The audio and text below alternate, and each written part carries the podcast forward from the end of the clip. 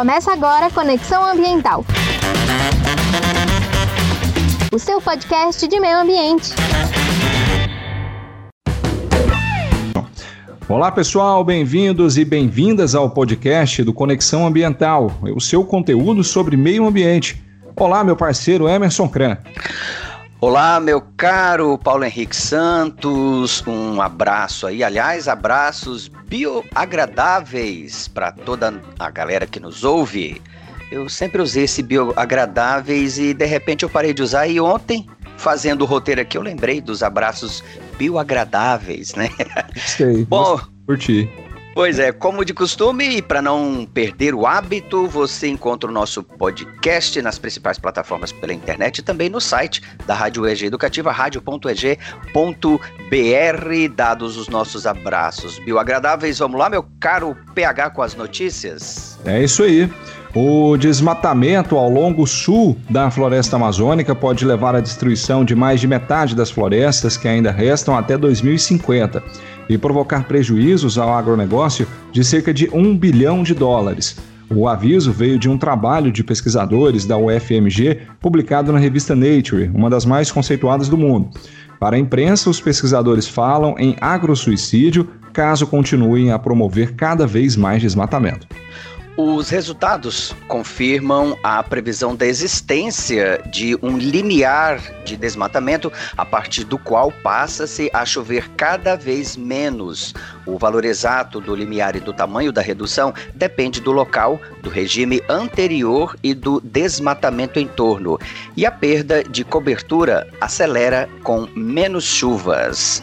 Meu caro PH, agrosuicídio esse termo para mim é novo, mas me parece uma palavra muito assustadora.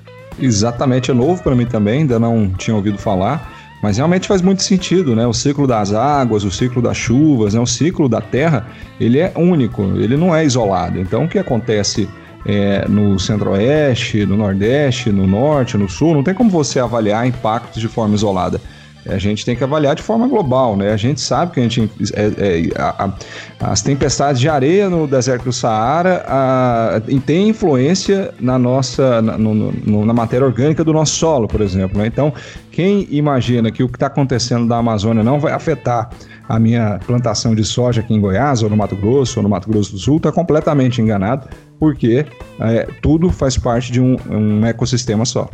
Exatamente, eu acho que, é, é, acho não, certeza, porque isso são dados científicos, você mesmo falou aí, né, da, da, da areia do deserto do Saara que é transportado aqui para para boa parte da, da floresta amazônica e faz parte sim da, da matéria é, orgânica do solo, o que deixa ele muito rico. Ou seja, quanto mais as mudanças do clima, quanto mais os ventos se alterarem, as, as correntes, né, as massas de ar, o calor aumentar, o gelo derreter, as chuvas diminuírem, enfim, tudo isso, uma coisa está conectada à outra. Estando conectado, você, quando se mexe numa, se mexe em todas.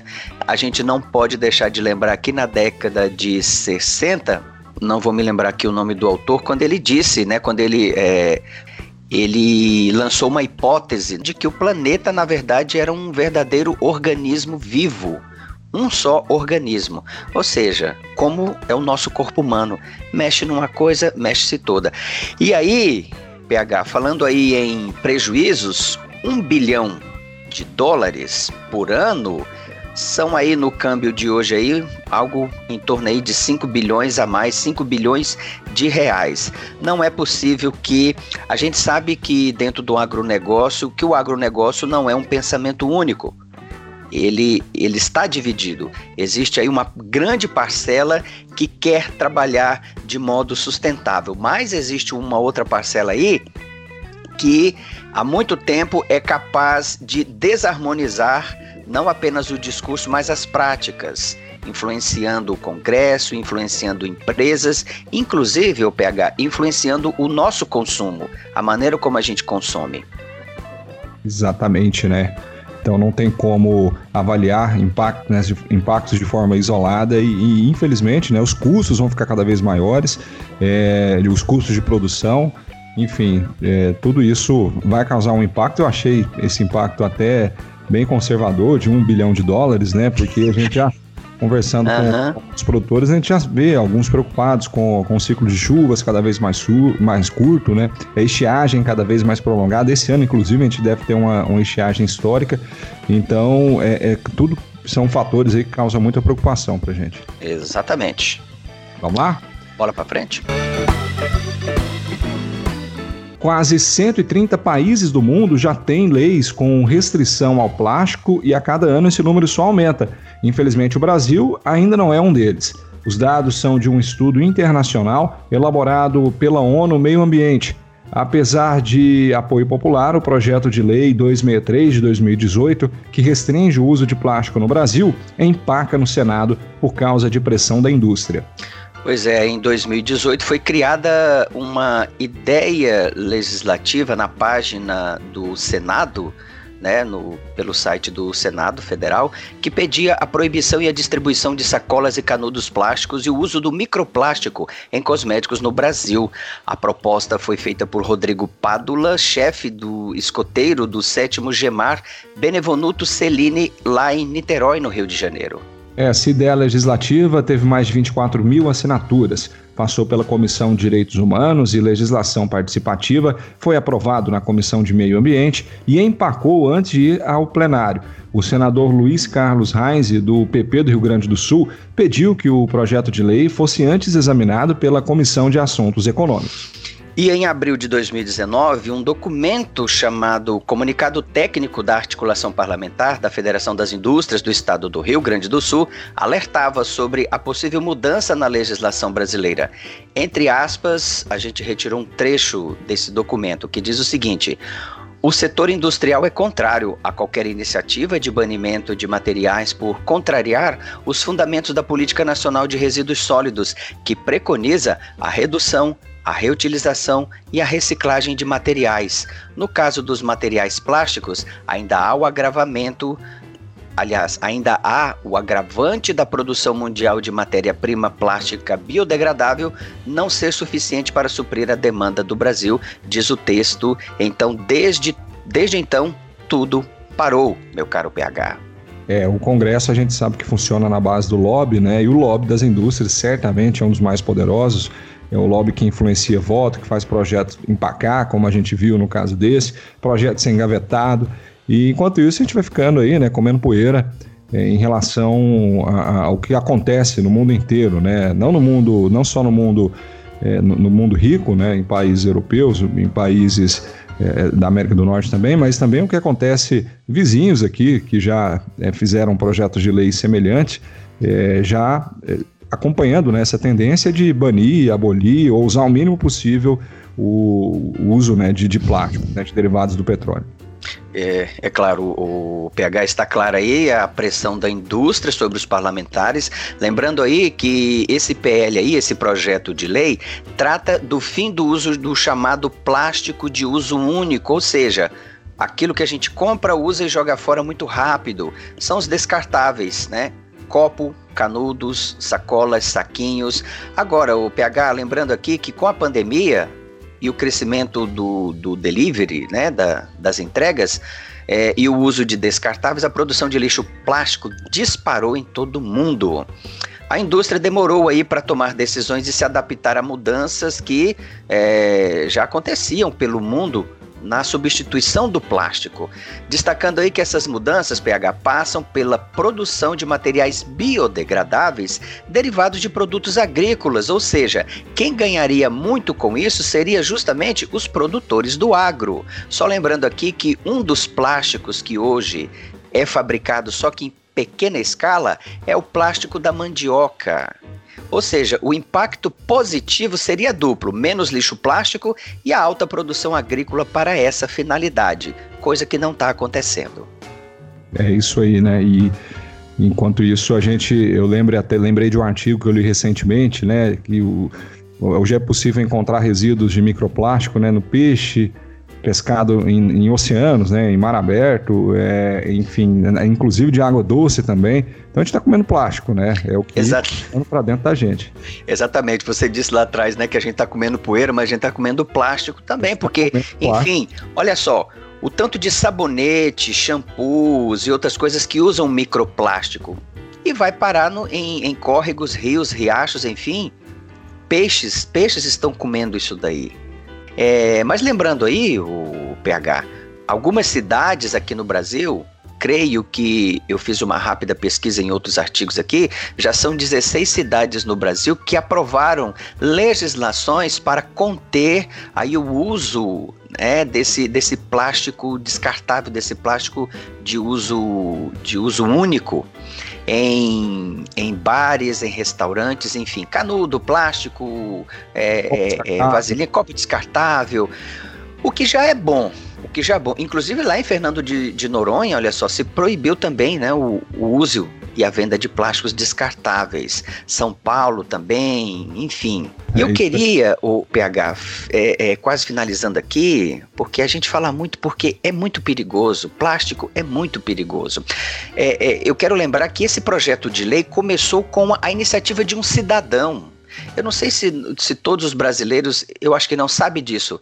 Né? Todo cidadão, toda cidadã pode sugerir a criação de leis no país, que é aquilo lá, a ideia legislativa. Você entra lá no site do Senado, lá no E-Cidadania, e, ela, e eu não sei se é padrão, mas para esse caso eram necessárias 20 mil assinaturas. E ele conseguiu mais de 24 mil.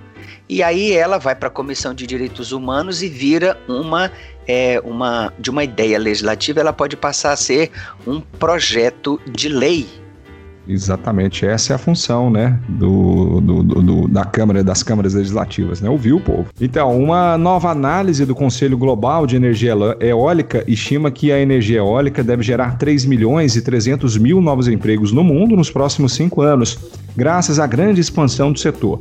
A maioria destes empregos será criada em mercados eólicos de elevado crescimento, como China, Índia, Estados Unidos, Alemanha, Reino Unido, Brasil, França, Suécia, Espanha, África do Sul e Taiwan.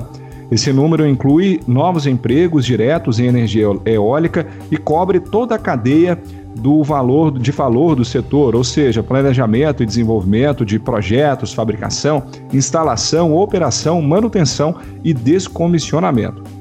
É muita coisa, né? E essa nova previsão de criação de empregos é baseada em estudos globais da Agência Internacional de Energia Renovável. Com 751 gigawatts de capacidade de energia eólica já instalados, a indústria eólica gerou quase 1 milhão e 200 mil empregos em todo o mundo até o momento. Estima-se aí um adicional de 470 gigawatts de nova capacidade eólica para instalação até 2025 e a geração de mais de 3 milhões de novos empregos. Meu caro PH, eu fico muito feliz quando eu vejo uma notícia como essa aqui, viu? É, é as pessoas, quando a gente fala em energia limpa, em energia sustentável, Parece que as pessoas só pensam em, em despesa, né? Que se trata de um, um, algo caro, que investimento a fundo perdido. Não é assim. Energia limpa, além de ser muito mais barata do que a energia convencional, como a, a térmica, né? Que o Brasil ainda faz uso. Exato. É, energia nuclear, então, nem se fala. O Brasil não tem um parque é, nuclear tão grande, mas esses outros países sim, né? E os Estados Unidos, França, enfim. Agora, a energia limpa, além de ser ambientalmente sustentável, ela gera dinheiro, ela gera renda enfim, e é, é importante a gente investir nisso. Eu me lembro, inclusive, do sertão do Nordeste, terras que não valiam absolutamente nada, é, tiveram uma valorização muito grande a partir do momento em que o parque eólico foi instalado ali em terras do Ceará, do Piauí, do Rio Grande do Norte, teve uma valorização desses imóveis e hoje o Nordeste, boa parte da, da energia consumida no Nordeste e consequentemente no Brasil, já que o sistema brasileiro é todo interligado, praticamente todo interligado, é produzido então com energia eólica.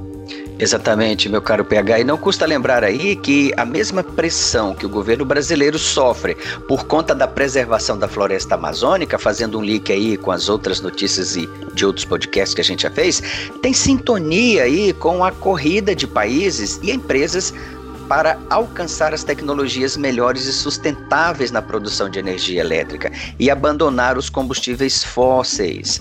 As metas que os países apresentam nas conferências do clima, promovidas pela ONU, como a gente tem dito muito aqui, todos os anos, têm como objetivo diminuir aí ao máximo a emissão de gases de efeito estufa plástico é, é, derivado do petróleo, logo, sua produção, além de exigir alta produtividade da cadeia de combustíveis fósseis, a falta de consciência de muitas pessoas contribui para que a maior parte desses plásticos venha por exemplo, parar em córregos, como a gente já falou na notícia passada, nos rios, nos oceanos, poluindo e matando animais. Se a gente não tem uma consciência para uma coisa, a consciência para outra, como a gente disse que está tudo interligado na matéria anterior, o PH, acaba auxiliando. É isso aí. Vambora, Emerson.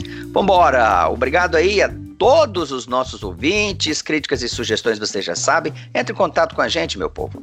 E lembrando aí, a live do Conexão Ambiental todas as sextas-feiras às 15 horas pelo canal do YouTube da UEGTV. Você participa, você está lá conosco na live do Conexão Ambiental, sempre um tema de grande importância e interesse aí nacional e local. É isso um aí. Um grande abraço, meu PH. Até o nosso próximo encontro. Abraço, até a próxima. Thank you.